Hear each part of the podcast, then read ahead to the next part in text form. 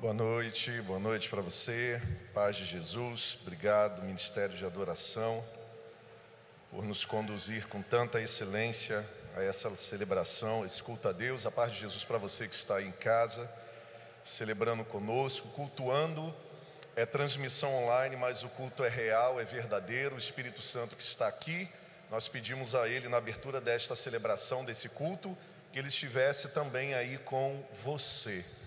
Então, agora eu quero convidar você para, de maneira bem reverente, esteja concentrado, que é mais desafiador quando estamos em casa no online, aquilo que o Senhor estará ministrando sobre a sua vida. Obrigado, Ministério de Adoração, pela condução, por permitir que possamos celebrar ao Senhor juntos, com sabedoria, com amor, com técnica, com excelência. Obrigado aos ministros da comunicação, obrigado aos queridos que trazem para cá o púlpito, colocam a água aqui para mim. Obrigado porque tudo isso está se expressando porque vocês querem adorar a Deus. E nós somos abençoados toda vez que alguém decide adorar a Deus. Toda vez que alguém decide amar ao Senhor, outras pessoas são abençoadas. Então eu sempre vou deixar a minha gratidão, não sei se é a última, não sei se eu vou ter oportunidade de fazer outras, mas eu quero fazer isso porque nós temos uma família espiritual que não é melhor do que as outras e nem é pior do que as outras, mas ela é diferente. E eu amo estar com essa família, eu amo ser parte, fazer parte e contribuir com os melhores anos da minha vida para a edificação do reino de Deus nessa cidade, nesse lugar. Eu louvo muito a Deus pela oportunidade de ter me entregado a Ele de verdade, dele ter me acolhido, porque um dia alguém falou para mim assim: Você quer ser acolhido pelo amor, pelo perdão, pela graça, pela nova vida? Eu falei: Eu quero. Como é que a gente faz? Ele, então, está disponível em Jesus para você. E eu não pensei duas vezes. E realmente cumpriu-se, porque eu permaneci com a minha vida, com as minhas escolhas, com as minhas renúncias, pautado naquilo que o Senhor disse. E hoje eu creio que o que eu vivo é fruto da graça e da misericórdia dele, por eu ter permanecido, e ele é um Deus que não muda. Ele não muda os seus propósitos. Ele muda o nosso jeito de pensar, nosso jeito de agir, a nossa maneira de se comportar, de interpretar o mundo, de ver as coisas. Ele mexe em nós para que haja maturidade, para que a gente se desenvolva e reflita Ele. Ele mexe, mas Ele mexe com um propósito extraordinário. Ele mexe com o propósito de nos entregar aquilo que Jesus conquistou na cruz, que começa nessa vida e vai perdurar para aqueles que permanecem em Jesus até a eternidade. Por isso eu amo estar na presença de Jesus, estar na presença dos irmãos, servindo como agrada ao Senhor. Acredito que essa alegria também esteja no seu coração, porque senão você não estaria aqui. Tantas outras casas espirituais, tantos outros ambientes, significa que você, ao estar aqui, você está gostando daquilo que você está vendo, daquilo que você está ouvindo, daquilo que você está experimentando. E a nossa oração que tudo que seja perceptível pelos seus sentidos, que está em casa e que está aqui, que vai celebrar e participar dessa celebração depois, ou que vai assistir essa celebração depois, tenha o mesmo significado. Que você sinta, perceba, tenha um encontro, uma experiência com Jesus Cristo. Amém? Amém? Amém. Até porque você deve estar gostando da celebração, ok? Sim ou não? Quantos gostam da celebração? Levante a mão. Glória a Deus, né? Então, só que hoje eu quero fazer um convite para você. Eu sei que você gosta, talvez você saiu da sua casa com a intenção de perceber: será que o culto foi legal? Será que o culto foi maneiro?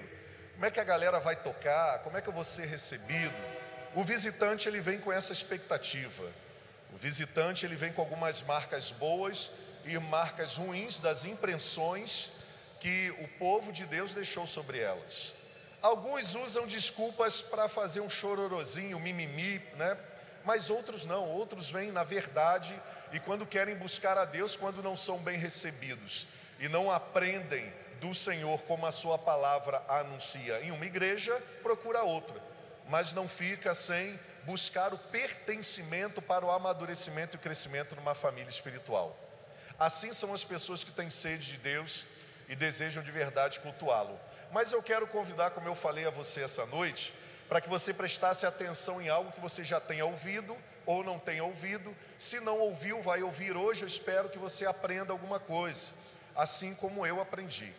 Se você já ouviu, já aprendeu, você seja aperfeiçoado naquilo que você vai ouvir e você continue a sua caminhada. Deixa eu contar uma coisa especial para você.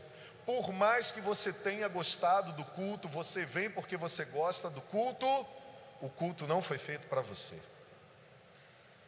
Faz assim, ah. É uma coisa muito, muito antiga para quem já é nascido num lar cristão, já conhece, mas é algo que as pessoas não percebem, Samuel. Elas esquecem. E aí, quando elas esquecem, o que, que a gente tem que fazer, Samuca? Tem que lembrar, não é? Não tem que lembrar as pessoas? A gente não está aqui para isso, para crescer junto? É isso mesmo, ele fala o que é.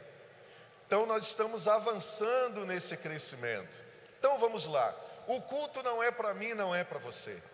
A celebração não é para mim, não é para você. E isso tem a ver com o propósito para o qual nós somos criados. E dando sequência à nossa série de mensagens, aviva-nos, Senhor, porque avivas é um pedido. Aviva-nos, Senhor, porque aviva-nos é um desejo do nosso coração. Aviva-nos, Senhor, porque nós não nascemos para ser uma farsa. Aviva-nos, Senhor, porque há um propósito maior do Senhor sobre as nossas vidas e para nós.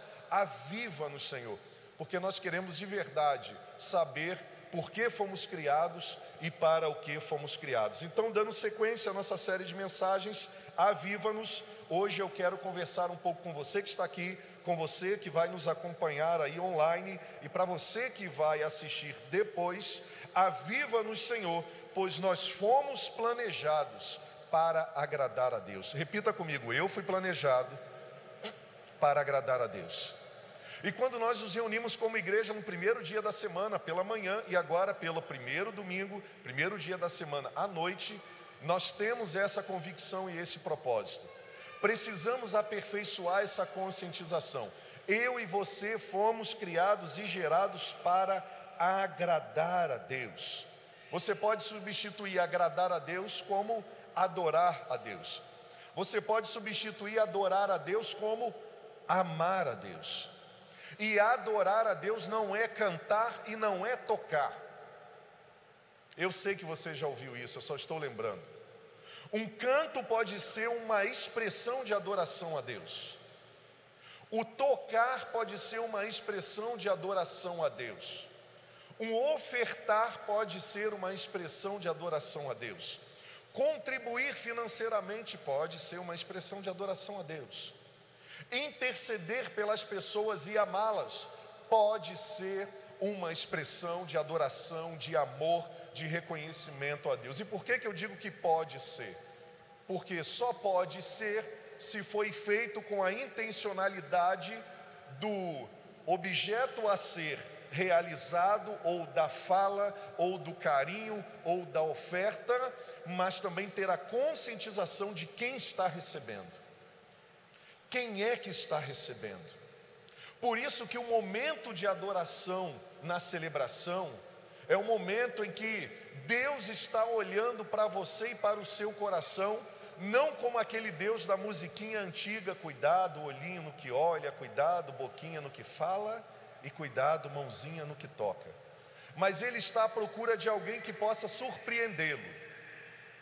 E aí você acha que existe possibilidade de um ser diante do seu Criador, surpreendê-lo, pegar Deus de surpresa. Quantos acham que isso pode acontecer? Levante a mão. Bom, acho que eu vou ser redundante se eu falar isso, mas quantos acham que não é possível surpreender a Deus? Levante a mão. Acho que a maioria, como nós falamos pela manhã. Mas ao olharmos para as sagradas escrituras e para a palavra de Deus, é possível sim surpreendermos ao Senhor. A palavra de Deus revela isso. Pela manhã foi usado um texto no momento de dedicação de vidas e bens, entre muitos, em que uma mulher que vivia há alguns anos com uma doença muito grave e incurável, que já tinha gastado todas as suas rendas para procurar cura para si mesma, ela conseguiu cura num ato de adoração voluntária, mesmo diante de uma necessidade. E ela foi até Jesus e ela venceu a multidão e ela não ficou preocupada com o que as pessoas iriam pensar ou dizer, e ela tocou na orla do manto de Jesus, e diz o texto que Jesus, que é o próprio Deus encarnado, foi surpreendido, e dele saiu virtude, porque alguém o tocou com a motivação correta, crendo de verdade que ele é poderoso, que ele tem poder, que ele é extraordinário e que ele poderia resolver e corresponder à sua necessidade principal. Então, quando ela toca na orla do vestido de Jesus, sai virtude e ela é curada. Um centurião, vendo o seu servo morrendo, ele manda seus senhores para irem falar com Jesus e pedir a cura a Jesus. E Jesus é surpreendido pelo centurião quando ele manda o recado dizendo: Eu sei que o Senhor é ocupado, eu sei que o Senhor tem muitas coisas para fazer, porque eu também sou líder. Eu digo para as pessoas façam isso e elas fazem. Eu digo para as pessoas deixem de fazer essas coisas e elas fazem. Mas não precisa o Senhor ir até a casa do meu servo curá-lo. Basta apenas uma palavra do Senhor e o meu servo será curado. Diz naquele momento que Jesus também foi surpreendido, porque ele elogia aquele homem dizendo: Uau, que fé! O que, que significa isso? Aquele homem, apesar de nunca ter conversado com Jesus, ele tinha um verdadeiro conceito de Deus e que Jesus era o Messias enviado de Deus, o Todo-Poderoso. Logo, ele tinha um conceito corretíssimo de quem era Jesus, de quem era Deus. Então, hoje nós somos convidados a meditar nessa ação de surpreendermos a um Deus que conhece todas as coisas mas que deseja ser tocado com a nossa adoração, que deseja ser admirado, deseja ser honrado, deseja ser respeitado, deseja que as suas criaturas se relacionem com Ele com temor, com reverência, com amor, com alegria. Você e eu fomos planejados para adorar, agradar e amar a Deus. Esse é o primeiro propósito da nossa vida, e tudo muda quando nós temos essa plena consciência. Para tanto, eu quero convidar você a abrir a sua Bíblia aí, seu smartphone, você que está em casa, você que está aqui, no capítulo 6 de Isaías. Glórias a Deus pela chuva. Toda vez que chove, é sinal de prosperidade, é sinal da bondade de Deus. Reservatórios baixos, a terra precisando ser arada Algumas pessoas vão achar assim, pastor, mas isso pode inundar a minha casa, pode inundar a terra. Então, o problema não é Deus mandar chuva, o problema é a falta de sabedoria dos homens de fazer a infraestrutura como deve. Então, nós não podemos deixar de adorar a Deus por aquilo que é bênção. Então, abra aí sua Bíblia em Isaías, capítulo 6, enquanto nós estaremos lendo debaixo dessa chuva que veio nos refrescar, e ela já já vai passar. Diz assim: Nós vamos meditar nesse tema hoje. Eu e você fomos planejados para amar e adorar a Deus, a exemplo de um texto clássico da palavra de Deus, do encontro do profeta Isaías com Deus, com os representantes de Deus e sobre a sua resposta em relação ao convite de Deus à sua vida. Capítulo 6 do profeta Isaías diz assim o texto: No ano em que o rei Uzias morreu, eu vi o Senhor assentado num trono alto e exaltado. Repita comigo: Eu vi o Senhor. Isaías viu o Senhor. Toda a experiência de adoração verdadeira começa com o encontro pessoal ele pode ser acessibilizado por um culto, por pessoas, por músicas, por artistas, todos eles podem viabilizar apresentando Jesus, mas a verdadeira adoração e o verdadeiro adorador nasce com um desejo, com uma busca de se relacionar com o Senhor da vida. Então, continuando no texto, eu vi o Senhor assentado no trono alto e exaltado, e a aba da sua veste enchia o templo. Acima dele estavam serafins, cada um deles tinha seis asas, com duas cobriam o rosto, com duas cobriam os pés, e com duas voavam, e proclamavam uns aos outros: Santo, Santo, Santo é o Senhor dos exércitos, e a terra está cheia da sua glória. Nesse primeiro momento, do versículo 1 ao 3, nós temos a percepção de Isaías em relação a uma experiência espiritual que ele estava tendo. Ele tem uma percepção e ele vê um cenário, e esse cenário começa a ser conflituoso com o cenário natural ao qual ele vive. O cenário formal dos seres humanos, daquilo que é previsto, daquilo que é perceptível, daquilo que é notado.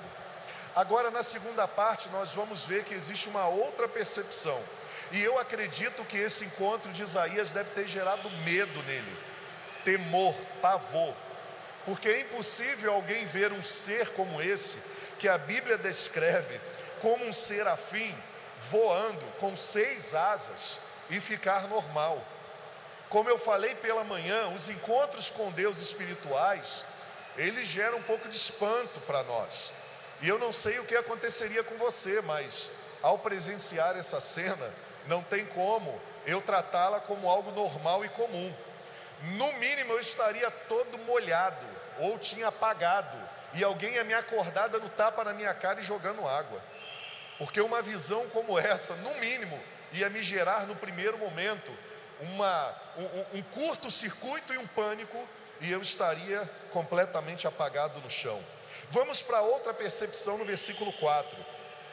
Ao som das vozes dos serafins, enquanto eles cantavam, falavam, proferiam, Santo, Santo, Santo é o Senhor dos Exércitos, as janelas, os batentes das portas tremiam, e o templo ficou cheio de fumaça.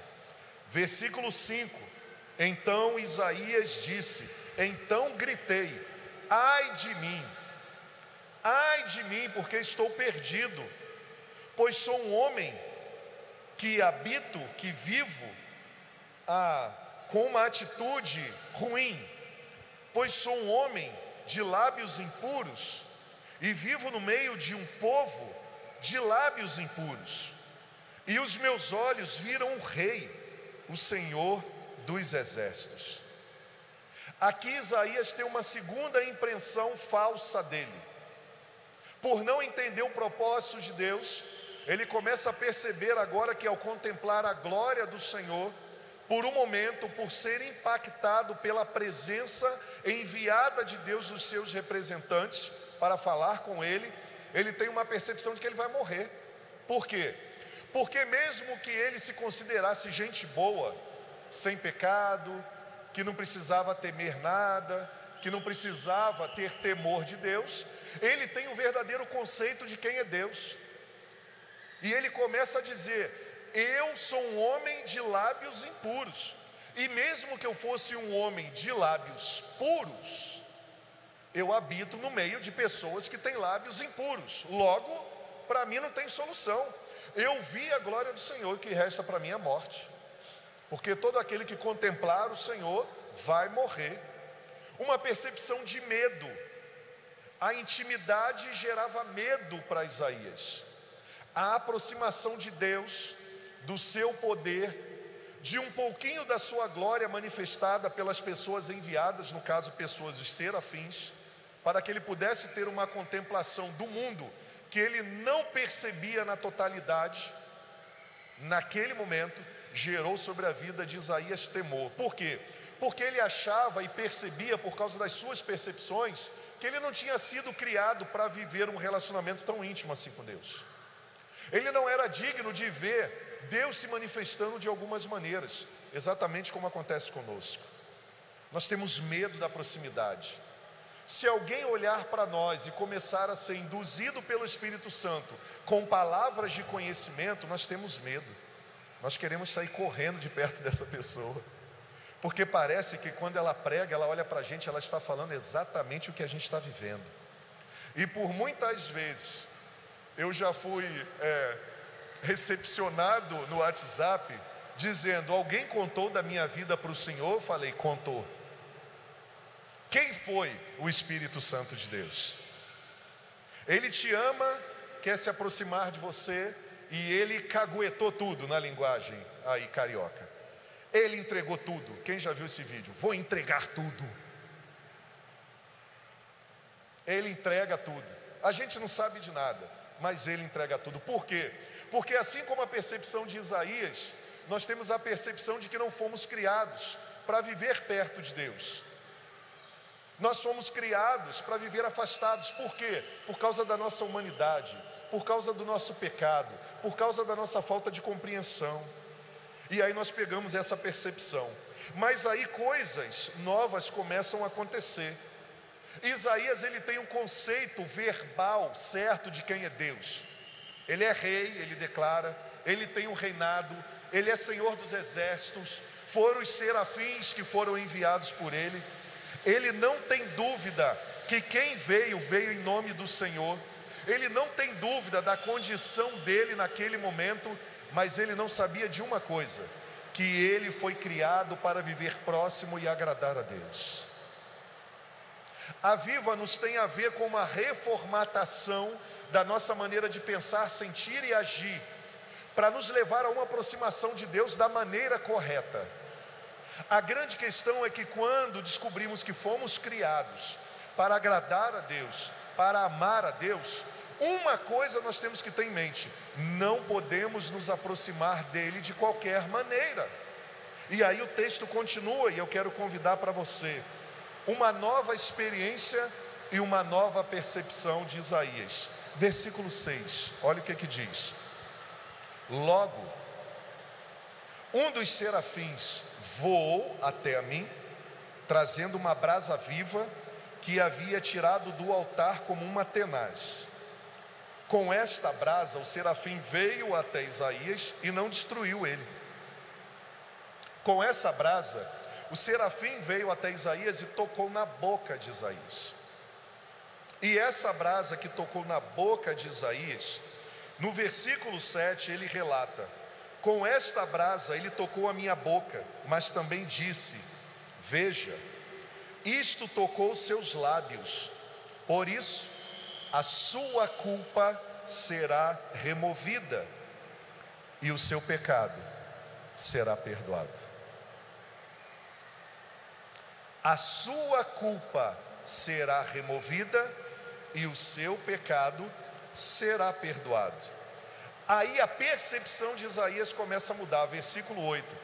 Então ouvi a voz do Senhor Agora Isaías ele é liberto das suas percepções, das suas convicções religiosas de menino, e ele começa a ouvir o assim diz o Senhor. E aí ele diz: "Então eu ouvi a voz do Senhor". Ele consegue identificar a voz do Senhor em meio à turbulência da experiência espiritual, da chuva, dos serafins voando. Agora a única coisa que interessa para ele é que ele conseguiu ouvir a voz do Senhor. E aí ele ouve a voz do Senhor o conclamando: Quem enviarei? Quem irá por nós? E aí diz ele: E eu respondi: Eis-me aqui, envia-me a mim. Então a voz do Senhor disse a Isaías: Vá e diga a este povo: Vá e agora anuncie a este povo essas verdades. Então vamos ver o exemplo de Isaías. Quais são as atitudes que Deus espera de nós para vivermos para agradar a Ele, mas também a atitude que podemos esperar do Senhor à medida que nos aproximamos dele da maneira correta. Eu gosto de um exemplo de um filósofo dinamarquês ah, também foi um pouco teólogo, chamado Kierkegaard. Kierkegaard é algo extraordinário, um exemplo que eu aprendi lendo algumas coisas sobre ele. Ah, se eu não me engano, ele era dinamarquês e ele diz o seguinte: ele faz a, uma analogia da adoração a Deus, do respeito, do temor, do amor a Deus, como se nós estivéssemos num grande teatro e nesse teatro houvesse uma apresentação musical muito importante. Eu contei o exemplo pela manhã, mas não contei o detalhe nem da onde era a fonte. Né? Então ele diz que o nosso relacionamento de culto e adoração a Deus deve ser pautado nesse exemplo. O exemplo de que nós estamos reunidos no auditório, este aqui é o palco, e nós tivemos uma apresentação linda de músicos. E ele diz quem é quem nesse ambiente. Por exemplo, ele diz que aquele que toca aquele que canta, aquele que prega, aquele que serve o copo com água, aquela que está no estacionamento, aquela que está na projeção, aqueles que estão na intercessão espalhados pelo templo nesse momento, você não sabe, mas tem intercessores aqui orando, orando ali no chat. As pessoas que estão fazendo isso funcionar, iluminação, elas são chamadas de coadjuvantes. Elas são as pessoas que vão produzir o espetáculo. O espetáculo vai ser produzido e vai ser produzido por elas. Tudo precisa ser feito nos mínimos detalhes, porque a presença vai ser importante. Aquilo que vai acontecer é importante. E as pessoas que estarão ali se deliciando com aquilo que vai acontecer são pessoas muito importantes. Então, eles preparam tudo do melhor. Eles testam tudo antes. Só que diferentemente do que eu e você achávamos, porque eu achava, talvez você achou um dia, ou talvez você nunca achou isso, mas diferentemente de alguns conceitos, ele diz e ele relata que o grande auditório não é o foco. O auditório é aquele que vai trabalhar para aquele que deve ser o foco para a apresentação. E aquele que é o foco para a apresentação é Deus é o Deus triuno, o Pai, o Filho e o Espírito Santo. Logo, aquilo que está sendo feito não é para mim, não é para você, não é para você que está sentado, é para o Pai, é para o Espírito Santo. Por isso nós levantamos as nossas mãos, por isso nós choramos, por isso nós nos alegramos, por isso nós ofertamos, por isso nós pedimos coisas, por isso nós agradecemos por outras coisas. A única coisa que nós não fazemos é ficar paralisados diante da presença porque a presença dele está ali, percebendo os movimentos, lendo as intenções dos corações, vendo o que está se passando na mente, e o único propósito e desejo dele é ver homens, mulheres, líderes, pastores que são homens e são mulheres, seres humanos normais, reconhecendo a sua presença, honrando a sua presença mas também surpreendendo Deus com a sua presença. E qual é a maneira de surpreendermos Deus? É tendo a consciência verdadeira de quem Ele é, e a Bíblia nos apresenta em Jesus, nos profetas, na Sua palavra, e também nos relacionando e nos aproximando dEle, porque Ele tem as melhores das intenções. Eu gosto de fazer analogias no nosso dia a dia. Exatamente eu vejo, tá? Eu vejo Deus exatamente na primeira apresentação dos meus filhos na escola. Eu lembro de cada uma delas. E eu lembro que a apresentação de filho na escola, com as tias, né? Elas ensaiam, elas dão duro, mas não sai nada certo.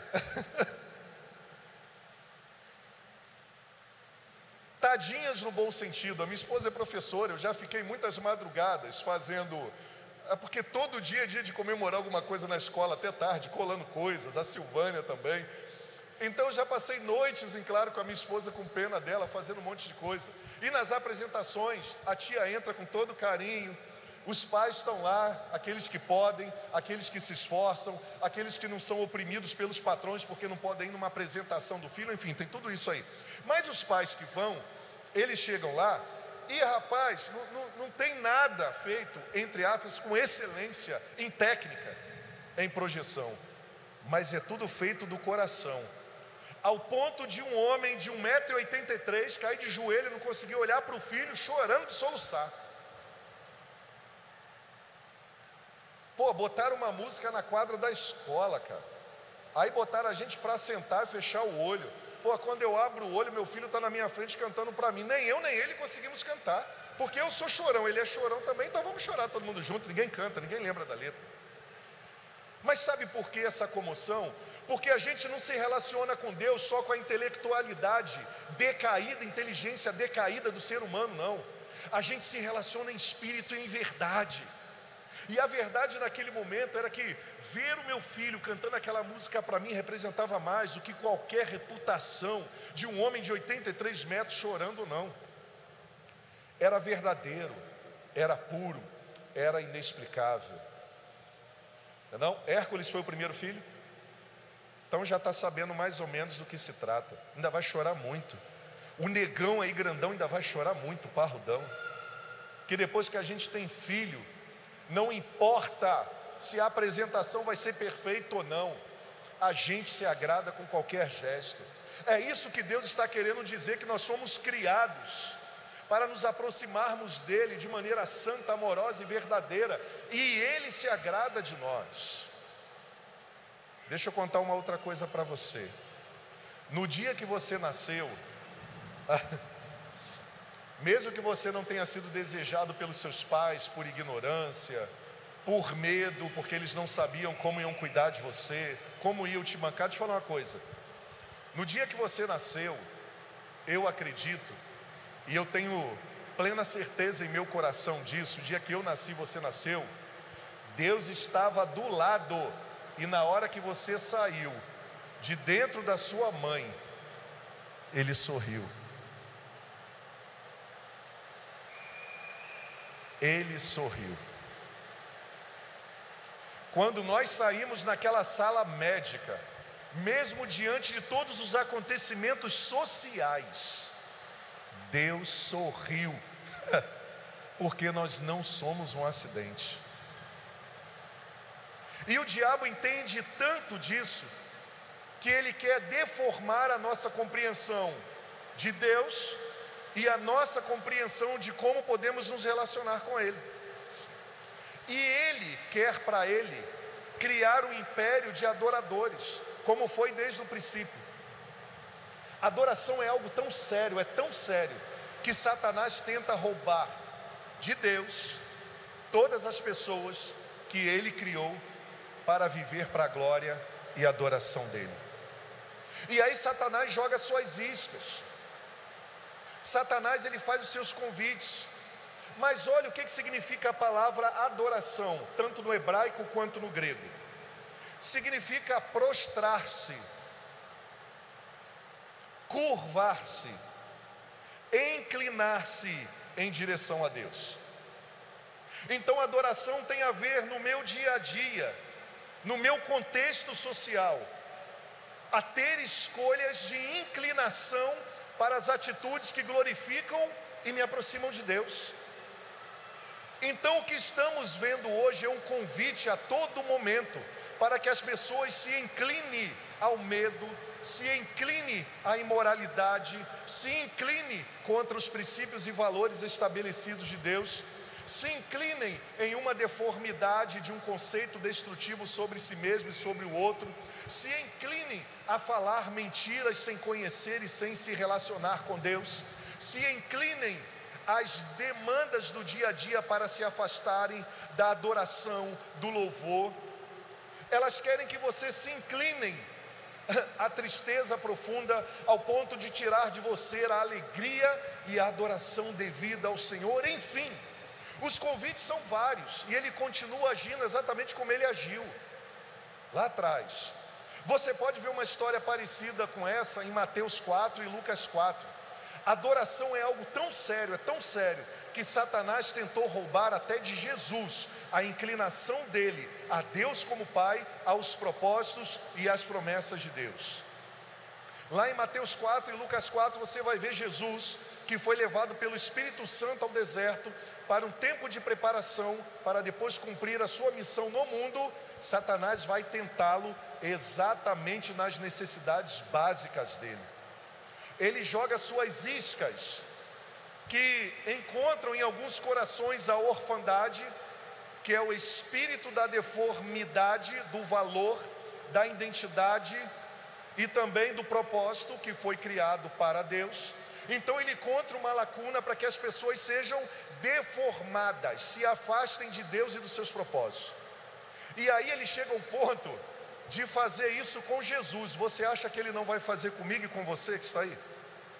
Ele chega para Jesus em Mateus 4 e Lucas 4 e diz assim: ó, depois de ter tentado Jesus, transforma pedras em pães, lança-te daqui.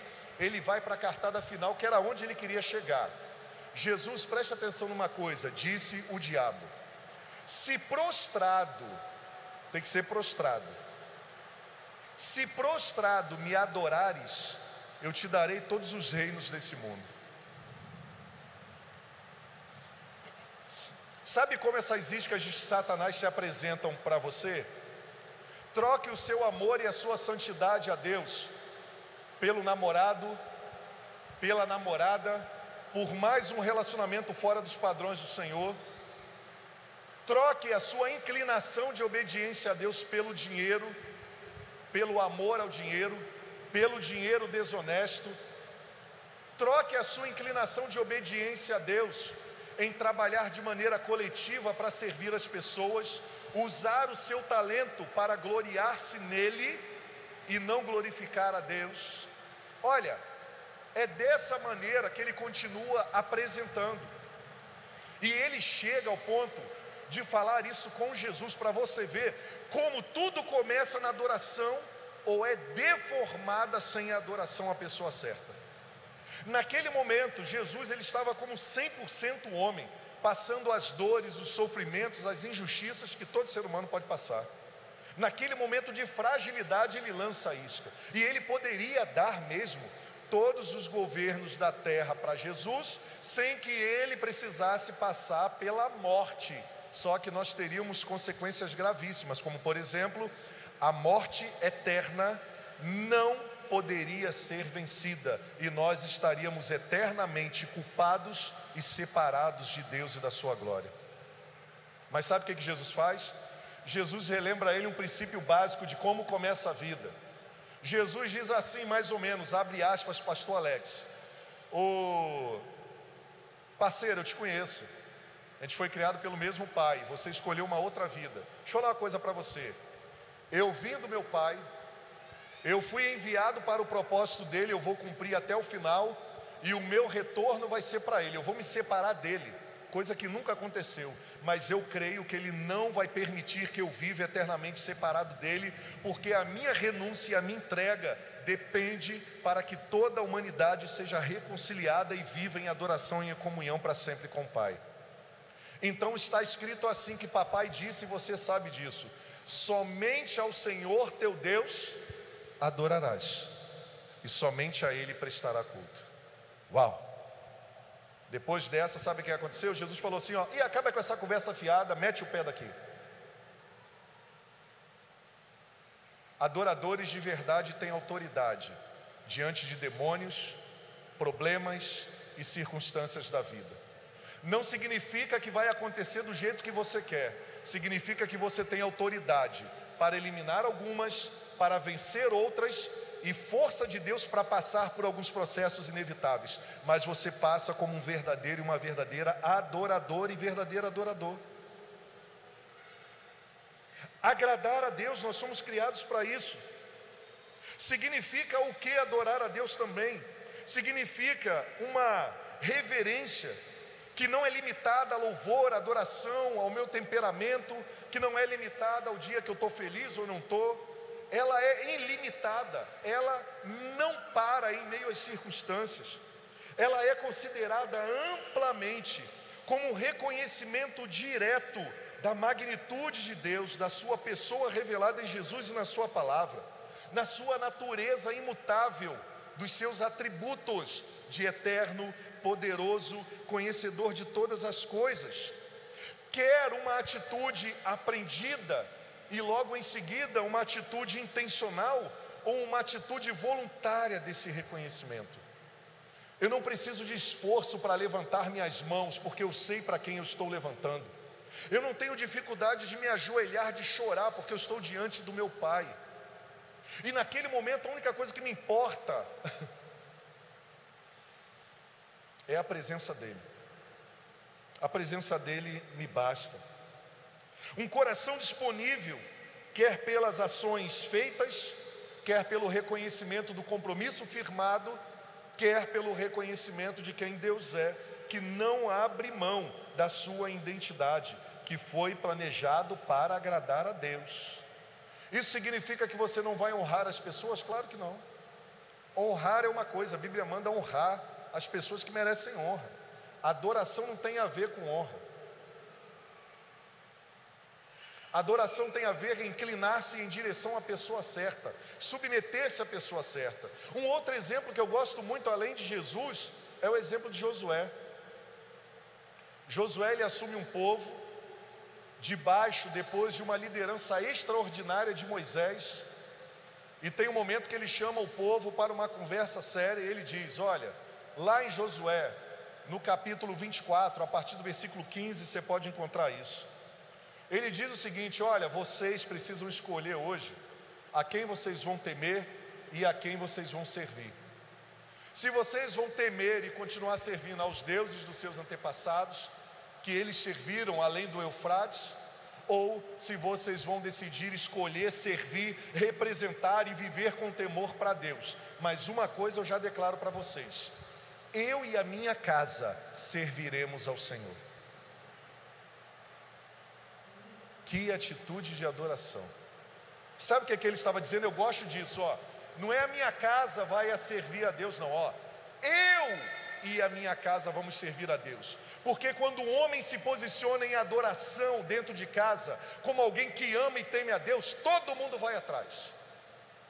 A verdade é quando um homem também se afasta de Deus, não vive em comunhão com Ele, ele se deforma, é deformado o seu caráter, é deformada a sua palavra, é deformado o seu propósito, e ele passa a ser instrumento de vergonha e descredibilidade, porque já deveria ter crescido, mas continua como menino.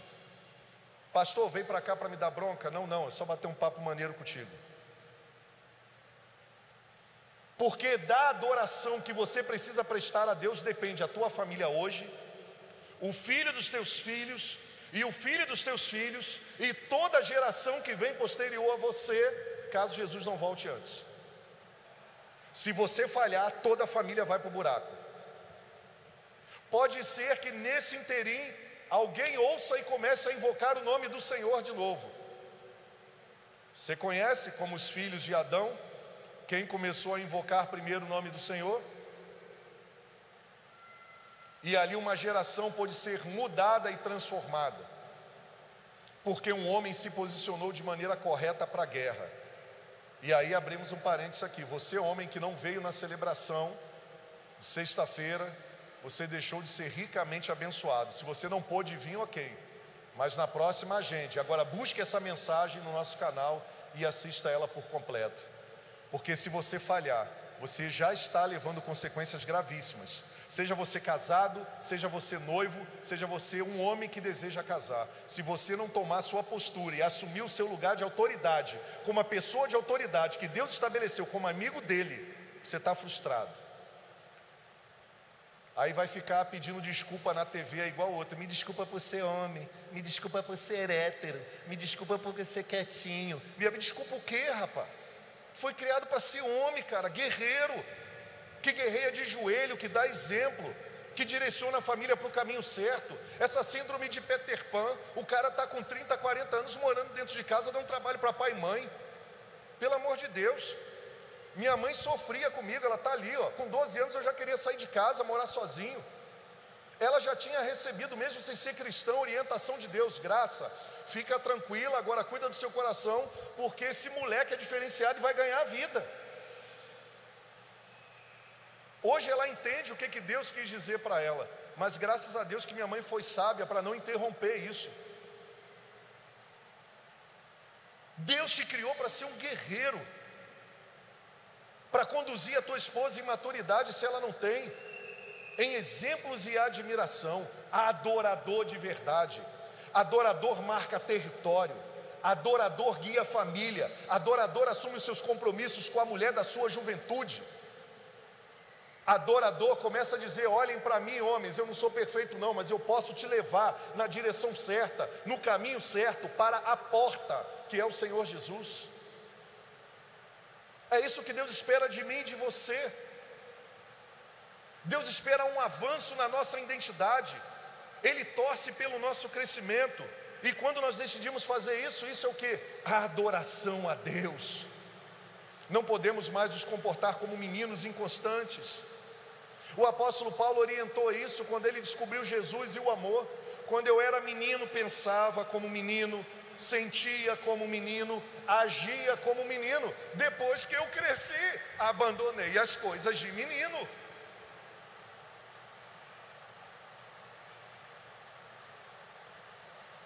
Mas sabe quando ele cresceu? Muita gente não responde essa pergunta. Ele não fala do crescimento biológico, porque tem gente que cresce no tamanho e na idade, mas a emoção e a espiritualidade continua pior do que a de Caim. O que ele estava falando é que quando ele teve o um encontro com Jesus e com amor, ele cresceu, ele deixou de ser menino. Então, quando eu cresci, quando eu conheci Jesus, quando eu aprendi o propósito para o qual fui criado, agradar a Deus, eu abandonei as coisas de menino e me tornei um Davi. Davi foi um guerreiro na adolescência. Samuel foi um guerreiro na adolescência. Esses caras foram chamados na adolescência para fazer a diferença. Maria se tornou uma guerreira adoradora na adolescência. Maria recebe a revelação do anjo. Os historiadores dizem que ela tinha aproximadamente 13, 14, no máximo 16 anos de idade. Quando ela recebe a visita do anjo, o anjo diz: Você foi gerada para agradar a Deus, vai ser gerado em você fruto do Espírito Santo. E diante daquela experiência também do anjo aparecendo, aquele negócio todo, ela ficou com medo. O anjo diz: Não tenha medo, minha filha. Eis que trago boas novas para você e para todo mundo. Se liga aí, você vai ser portadora da vida. Que os homens e as mulheres dessa geração sejam esses, que tragam Jesus à vida, seja como Maria, seja como José. Não traga problema, não. Nós não fomos criados para trazer problema, não. Seja o lado bom da história. Seja um mensageiro e uma mensageira do reino. Não seja pedra de tropeço. Que sejamos como Maria, que sejamos como José, que trouxe Jesus para o mundo E aí nós vamos ver todos esses milagres que a gente canta acontecerem dentro da nossa casa, que a gente deseja acontecer nas ruas, nos bairros. Vai acontecer em todo lugar, porque as pessoas vão olhar e vão ver. Ali existe um homem e uma mulher que nasceu para agradar a Deus.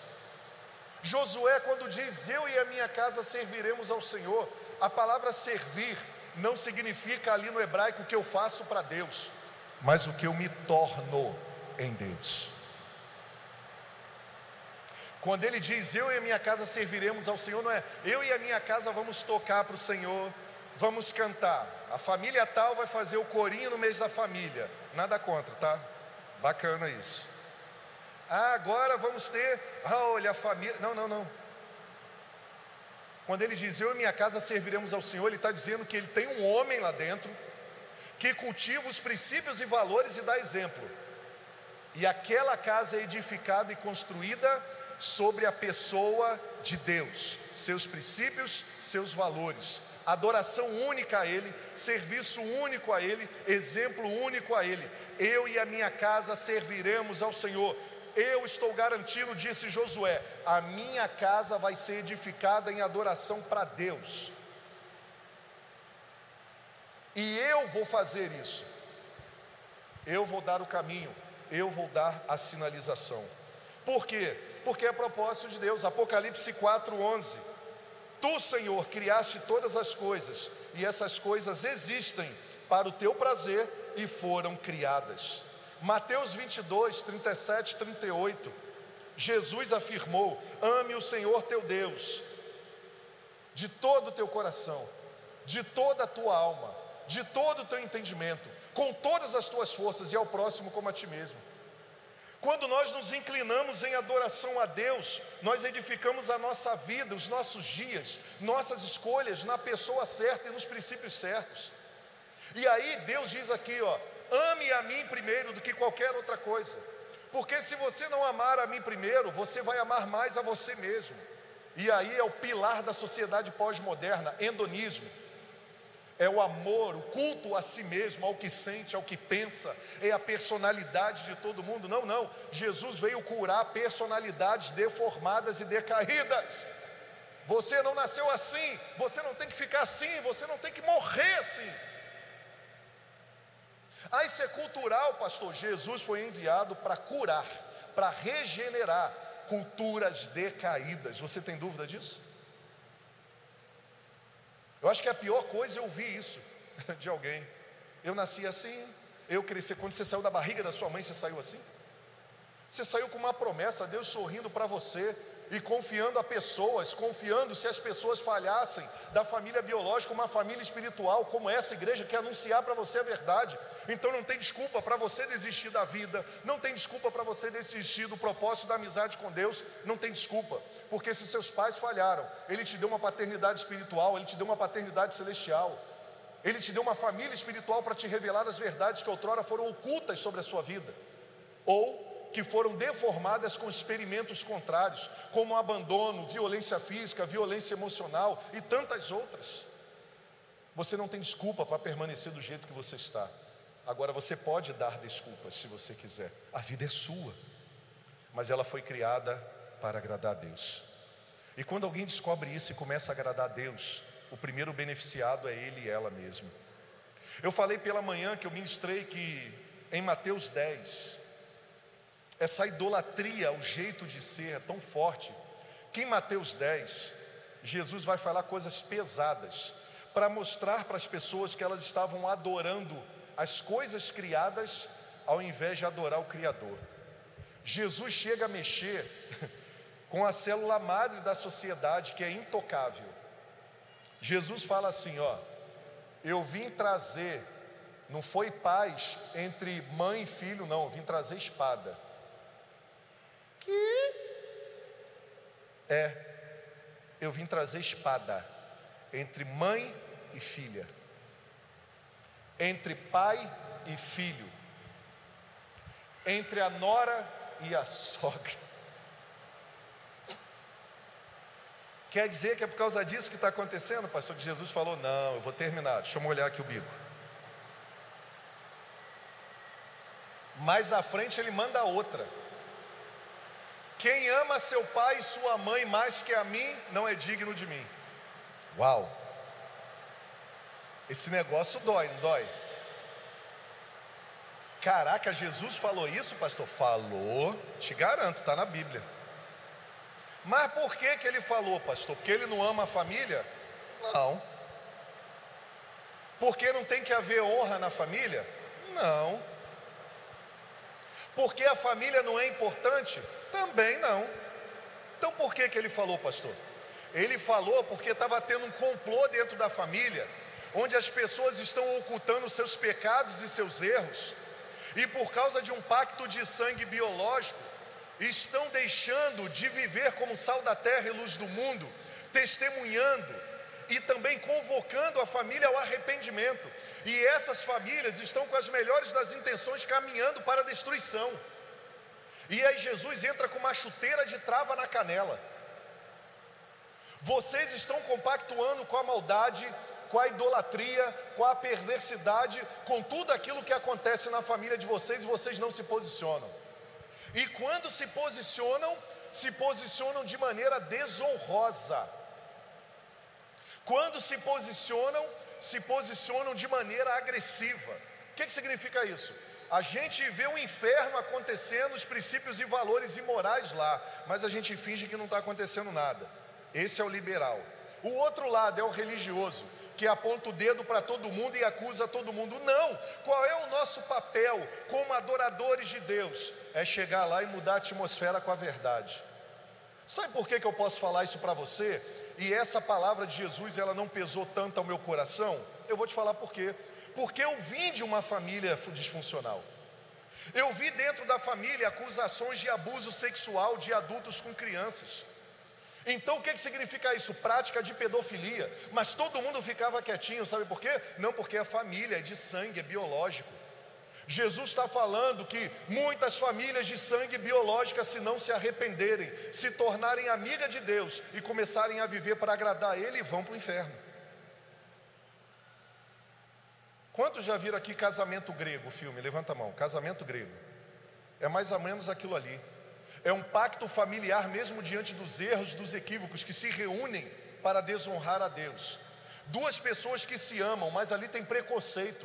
E sabe o que acontece ali? Duas pessoas que se amam querem viver o amor de verdade, mas sabe o que acontece? Ele não é um dos nossos. Ué, mas como é que é isso? Você tem sangue azul? não é um dos nossos, como é que é isso? Quem já viu aqui o Poderoso Chefão, filme? Levante a mão. Só a galera da antiga. Não, porque aqui é o seguinte: toma a benção do pai, é aquela, é aquela formalidade de honra para o crime.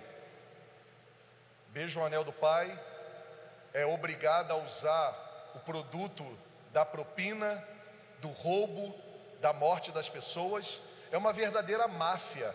Jesus veio chamar as famílias à redenção e à conversão. Você é a resposta disso se você é amigo de Deus. Com amor e sabedoria, você pode ser um amigo de Deus e dizer: Pai, está errado. Nós temos um pacto lá em casa. Sabe qual é o pacto lá em casa? Lealdade não alienadora. É o mesmo que nós utilizamos para essa família espiritual. O que é a lealdade não alienadora? merece honra, dê honra, respeito, tudo que a Bíblia diz. Mas se papai tiver errado, todo mundo tem autoridade de apontar o dedo, papai dizer assim: pai, por favor, seja homem. Seja o homem daquilo que só prega no púlpito dentro de casa. Isso não condiz com o homem de Deus, muito menos o homem de Deus que exerce o ofício pastoral. Você está preparado para ouvir isso do teu filho, da tua filha? Bom, pelo menos eu entendo que se isso acontecer e meus filhos falarem assim, eles são verdadeiros amigos de Deus, estão me chamando para ser amigo dele também. Que eu não fui criado para ser uma farsa. Lealdade não alienadora. O que é a lealdade alienadora? Todo mundo vê, todo mundo metendo o pé na jaca, as reuniões familiares são uma imoralidade total, todo mundo fica bêbado, todo mundo fala, desculpa a expressão, sacanagem, todo mundo sabe que é norteado de pornografia, é tudo uma bagunça. Mas a gente é família, sabe? Pô, a gente se orgulha, porque a gente é sangue do meu sangue. Deixa eu te lembrar uma coisa: quando você morreu e ressuscitou em Cristo Jesus, teu sangue mudou. Por isso você serve e ama a sua família e dá testemunho como amigo de Deus, para que eles também tenham o sangue do Rei dos Reis e Senhor dos Senhores, porque ele também foi derramado por eles. Palavra dura é essa, hein, Jesus? É, é dura mesmo. Mas por quê? Porque nós somos criados para ser amigos de Deus. Então, nessas expressões de Isaías, nós aprendemos algumas coisas. Filha, acelerei porque o Espírito Santo mudou tudo. Estou lá no primeiro item agora para você não ficar desesperada. Então, vamos compartilhar quatro princípios a mais que aprendemos, anote aí. Primeiro, você foi planejado para adorar a Deus, por isso você precisa ter uma vida de temor a Deus.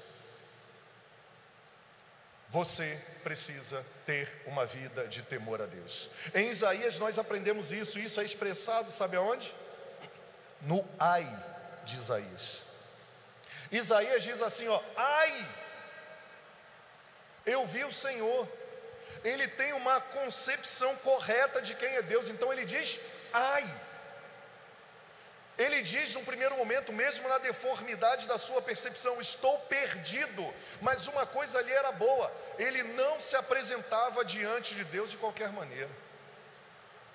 Ele sabia que Deus não é qualquer um. Sabe o que é temer a Deus? Não é ter medo de Deus, não. Temer a Deus é ter a consciência, a percepção correta de quem Ele é.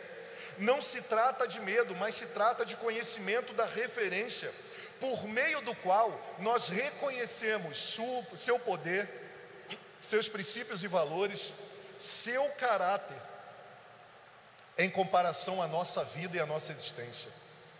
Então, que a nossa vida seja recheada de temor a Deus. Nunca mais eu espero que no momento de louvor e adoração você se comporte olhando para o teto, olhando para as paredes ou tomando conta da vida do irmão que está do seu lado. Seja ele esteja fazendo o que for, que você feche seus olhos ou de olhos abertos, você feche ajoelhe-se, mas que você contemple a presença soberana do Pai. Porque a Bíblia diz: onde estiverem dois ou três reunidos no nome dele, ele se faz presente. E o fato de você não estar percebendo ou não sentindo não significa que ele não está. Porque tem dois ou três no nome dele, se tem dois ou três, ele está. A grande questão é você, de maneira intencional, dizer: Senhor, pela fé, em obediência à tua palavra, eu sei que o Senhor está se manifestando dentro da minha casa, no meu quarto, aqui, em todo lugar, pois eu fui criado para ser teu amigo e eu vou viver para o Senhor. Isso tem a ver com caráter, não com reputação. Reputação é o que eu desejo fazer para que as pessoas vejam, para que as pessoas interpretem, para que as pessoas reconheçam. Pastor, eu sei cantar, pastor. Quando é que eu posso cantar na igreja? Falo, se apresenta ao ministro Joab, ele vai te responder. Você também foi gerado para cantar para Deus. Você pode cantar no banheiro, pode cantar no carro, pode cantar no trabalho, pode cantar quando tropeçar numa pedra. É melhor porque você imagina outra coisa, mas aí você canta e expressa outra, então peca menos. Mas você pode também cantar só que você precisa aprender que para se aproximar de Deus é necessário se aproximar com temor. Salmo 24, 3 e 5: Quem poderá subir no monte do Senhor ou acessar Sua presença? Quem poderá entrar no santo lugar? Aquele que tem as mãos limpas e o coração puro, que não recorre aos ídolos e nem jura a deuses falsos. Ele ou ela receberá a bênção do Senhor e Deus, o seu Salvador, lhe fará justiça. Lembre-se das palavras do apóstolo Paulo em Gálatas 5, 19 e 21. Mas as obras da carne ou do pecado são manifestas: imoralidade sexual, impureza, libertinagem, mas idolatria também, feitiçaria. Deixa eu ver o que, que o horóscopo do dia diz sobre mim. Não vai ler a Bíblia, ver o que, que Jesus diz sobre você. Por favor. Não desperdiça não. Horóscopo. Aí a pessoa manda o convite lá, eu vejo é membro da igreja. Pô, quero ser amigo do pastor no Facebook. Beleza. Aí eu vou lá. Aí eu olho quem é primeiro. Falo, bom, pelo olhar, de repente dá para ver o semblante. Não, daqui é membro. Nós batizamos. Tá lá, signo escorpião. Meu Deus, onde foi que a gente errou? Não é possível. Porque tem a classe comprometidos, tem o discipulado, tem as células, ou alguém não entendeu, ou não houve leitura de ambiente, ou ninguém ensinou, gente. Mas eu não acredito que isso aconteça aqui. Ah, eu sou balança, eu sou libra, eu sou equilibrado. Não, você é de Jesus, entendeu isso? Você nasceu dele, por ele e para ele. Mas ele fala outras coisas que são obras da carne também: ódio, Está com ódio de alguém? Discórdia? Não quer ouvir orientação dos céus, dicas, crescimento? Ciúmes? Ciúme também, pastor, é. Pô, mas Jesus, assim, permitiu que Paulo colocasse esses pecados no mesmo nível da imoralidade sexual, pastor? É, é a gente que separa. Mas está tudo no mesmo barco. Tudo destrói a gente. Por que, que Deus odeia? Porque destrói a gente. Por que, que Deus odeia o pecado e ama o pecador? Porque o pecado destrói aquilo que ele mais ama, lógico, eu e você. Dá para você entender e parar de receber Deus através das suas deformidades ou da deformidade de alguém decepcionado? Por que, que Deus odeia o pecado? Ele é intolerante? Não, cara. Ele é intolerante com aquilo que nos destrói, que nos leva para vivermos eternamente afastados dele, entre aspas, o inferno. É por isso que ele odeia o pecado mas ele ama o pecador. E a ira, pastor? É, a ira é um negócio sério, né? Algo que atormenta a vida dos homens. A ira tem que ser controlada. Eu que o diga. Acho que toda semana eu tenho que pedir perdão por causa disso. E o egoísmo? Ah, egoísmo também tá, né, pastor? É. E as dissensões, pastor? Ficar colocando intriguinha entre as pessoas. Está sabendo o que, que fulano falou de você, Hércules? Quero saber não, irmão. Quero saber não. Ou então, quem foi que falou? Não quero saber o que falou. Quem foi que falou? Fulano. Então vou dar a oportunidade dele falar. Vou até ele ali, vou até ela. É assim que resolve as coisas de homem, é assim que resolve. E as facções? Divisão. Está acontecendo muito. Satanás vem de maneira sutil por causa das teorias políticas. Está chegando a época de família ficar sem se falar, de bloqueio na rede social. Não seja ingênuo. Espero que você não caia nessa. Todo sistema humano tem erros. Destaque os acertos, reconheça os erros e denuncie em amor. Todos eles têm falhas gravíssimas. Vai ficar de mal com um membro da tua igreja? Bota esse negócio de política de lado e volta para o que é primordial. Nós somos de Jesus, militamos o mesmo reino, o que Jesus aprova, a gente aprova, o que Jesus reprova, a gente reprova, e aí você tem a liberdade de praticar a sua cidadania de maneira consciente, lembrando que